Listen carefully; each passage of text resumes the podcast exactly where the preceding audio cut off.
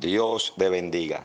Continuamos con esta serie titulado Lo que siembras, recoges, número 4. Y vamos a ubicarnos en la carta de Santiago, capítulo 5, verso 16. Dice, confesaos vuestras ofensas unos a otros y orad unos por otros para que seáis sanados. La oración eficaz del justo puede mucho. En la vida, todo lo bueno o lo malo que hacemos, eso se devuelve. Por ejemplo, cuando alguien siembra odio, recogerá odio, perdón, recogerá perdón.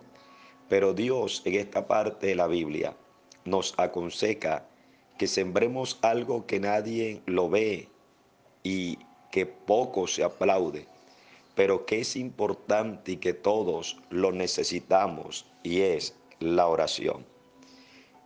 La oración es el arma más poderosa del cristiano. La oración traspasa fronteras, es decir, no tiene límites. Yo puedo orar por alguien que esté en el otro lado del planeta y allí llega la oración. La oración no tiene límite, ni horario, ni distancia. De hecho, Jesucristo habló acerca de la necesidad de orar siempre y no desmayar.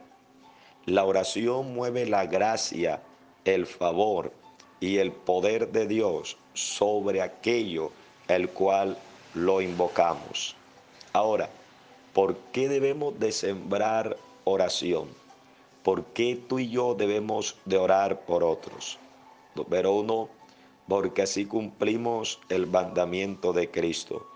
La Biblia dice que Jesús oró por sus discípulos. De hecho, dice la Biblia que Cristo está sentado a la diestra e intercediendo, es decir, orando por nosotros en estos momentos. Número dos, porque cuando tú oras por otras personas, eh, compartimos sus cargas, eh, batallamos con ellos y luchamos y le hacemos entender a esa persona que no está solo. Quiero decirle a alguien algo especial, que tú no estás solo y tú no estás sola en esa batalla, en esa lucha, en esa guerra que estás viviendo. Hay muchas personas que sin tú saberlo y sin tú mirarlo, y tal vez sin tú oírlo, mencionan tu nombre, tu nombre a Dios cada día, que doblan sus rodillas a Dios por ti, que ayunan por ti, que botan lágrimas por ti, y quizás esas lágrimas que tú no estás viendo, y quizás esos clamores que tú no estás oyendo, es lo que ahora te está sosteniendo y te está manteniendo y has visto la bendición en tu vida. No estás solo. Elías creyó que estaba solo en su momento de crisis, de prueba, y Dios le habló y dijo, hay siete mil que todavía están orando. Y esos que estaban orando, estaban orando por Elías también. También podemos entender que cuando tú oras por otros, eh, tus oraciones eh, son sanados por tus oraciones y muchos ven la gloria de Dios. Hay muchos que han visto la gloria de Dios no porque ellos oran, es porque otros han orado, han intercedido por ellos. Por eso Santiago dice que muchos son sanados, sanados viendo la gloria de Dios. También debemos de orar por otros porque cuando yo oro por otro, otros oran por mí. Escucha esto. La Biblia dice que la oración eficaz del justo puede mucho. Orar por alguien es amarlo escondida, sin ser visto, sin audiencias ni aplauso. Es fortalecer al otro y abrazarlo invisiblemente, sembrando oración. Te invito a que ores por otros, porque otros orarán por ti. Que la bendición del Eterno repose sobre tu vida. Dios te bendiga.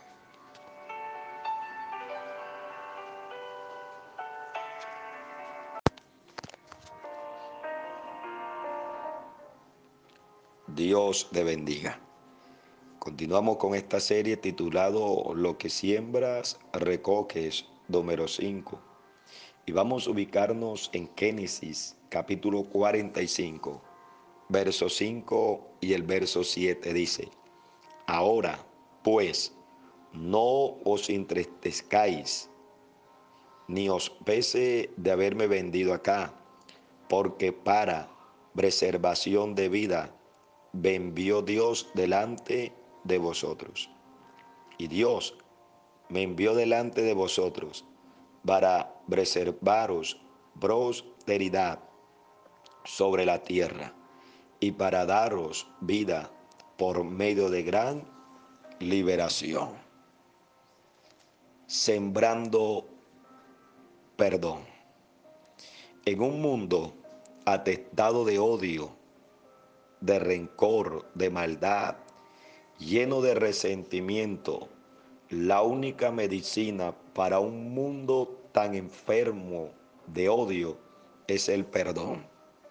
La vida de José es una de las historias más hermosas de amor, de perdón, de reconciliación y de recompensa de parte de Dios. La vida de José pasó por diferentes etapas. Cada etapa dejó una marca y dejó una huella y dejó una cicatriz en el corazón y el alma de José. Número uno, José fue aborrecido y vendido por sus hermanos. Se supone que sus hermanos mayores deberían de cuidarlo y deberían de amarlo y de protegerlo. A lo contrario, lo que recibió odio, aborrecimiento, envidia y rechazo. Número dos, José pasó por la etapa de la calumnia. Una mujer colocó los ojos en él y comenzó a calumniarlo. Y a través de esa calumnia y por esa calumnia terminó preso injustamente. Número tres, José pasó por la etapa del olvido, no solamente de sus hermanos, sino de un hombre que él ayudó estando en la cárcel a un hombre que tenía un oficio de panadero. El panadero no lo ayudó. Al que él esperaba que lo ayudara, se olvidó de él. A veces hay circunstancias que uno espera que una persona lo ayude y esa persona se olvida de ti y se olvida que existe. El número cuatro, José pasó por ser calumniado y ahora se encontraba preso de una manera injusta, es decir, pasó por la injusticia. Cuatro etapas que marcaron la vida de este joven. Cuatro circunstancias que cambiaron el rumbo y cambiaron el modo de ver y de mirar la vida. Pero José, ¿cómo superó todas estas adversidades? ¿Cómo superó esos contratiempos y los vientos contrarios? Número uno, lo superó porque Dios estaba con él. Y eso es muy importante entender cuando Dios está con nosotros, cuando Dios está de tu lado, cuando Dios pelea por ti. Número dos, José logró atravesar, superar esas circunstancias a través del perdón. ¿Qué es el perdón? El perdón quiere decir recordar sin dolor. José tomó la decisión de perdonar, porque el perdonar es una decisión. Él tomó la decisión de liberarse, porque el que perdona se libera. Tomó la decisión de liberarse de su pasado y ver con ojos nuevos el plan y el propósito de Dios. Escucha, amado, el perdón no cambia el pasado, pero sí cambia tu futuro. El perdón te libera, el perdón te quita un gran peso, el perdón te hace vivir, andar y sentir diferente. José entendió y perdonó a sus hermanos, perdonó a aquel que lo vendió, aquel que le hicieron tanto daño. A la final, el verso dice que él comprendió que fue Dios, porque los que aman a Dios, todas las cosas le ayudan a bien.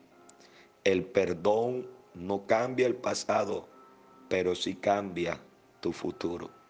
Si perdonas, te perdonan. Si tú perdonas, Dios te da a perdonar. Que la gracia y la bendición del Dios eterno repose sobre tu vida, sembrando perdón.